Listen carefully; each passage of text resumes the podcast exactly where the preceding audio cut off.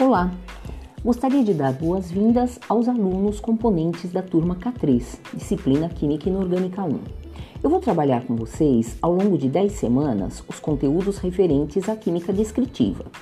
A organização dos tópicos dentro do Moodle foi feito com a distribuição dos conteúdos em abas numeradas.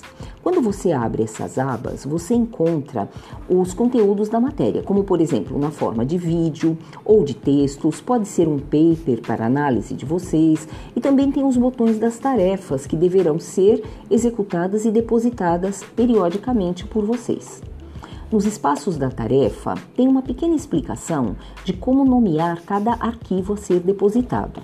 Os arquivos, eles devem ser no formato PDF ou DOC. Vocês também podem fotografar ou escanear o caderno, mas atenção, a imagem deve ter nitidez para a leitura. Nessa página tem também um fórum e também um chat onde podemos nos comunicar.